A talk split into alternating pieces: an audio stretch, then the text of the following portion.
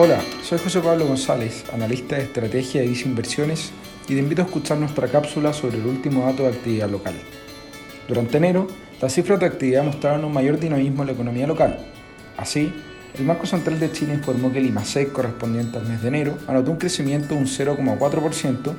lo que estuvo sobre las perspectivas del consenso que estaban estimando una variación en torno al menos 0,5%.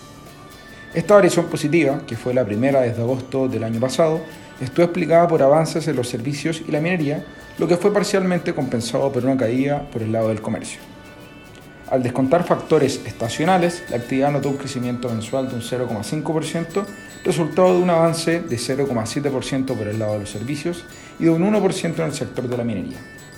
Este escenario de una economía más resiliente plantea quizás una mayor dificultad para las decisiones de política monetaria del Banco Central de Chile, ya que podría producir que la inflación se mantenga en mayores niveles por más tiempo. De todas formas, el impacto máximo de llevar la TPM hacia niveles de un 11,25% se vería recién reflejado en los próximos trimestres, donde en ese periodo la actividad caería con más fuerza, ayudando a la convergencia de la inflación a su rango meta en el mediano plazo. Por ahora, estimamos que las autoridades del Banco Central de Chile podrían mantener su tasa de referencia en niveles de un 11,25% hasta el mes de junio de este año,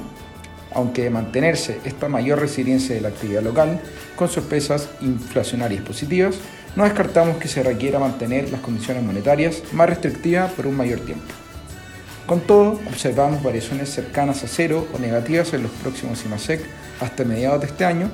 por lo que durante el 2023 veríamos una contracción cercana al menos 1,5% en la actividad local. Te invitamos a revisar en viceinversiones.cl para conocer más sobre nuestras recomendaciones y ofertas de fondos de renta fija local, los que podrían ser una buena alternativa de inversión en estos contextos de una alta volatilidad.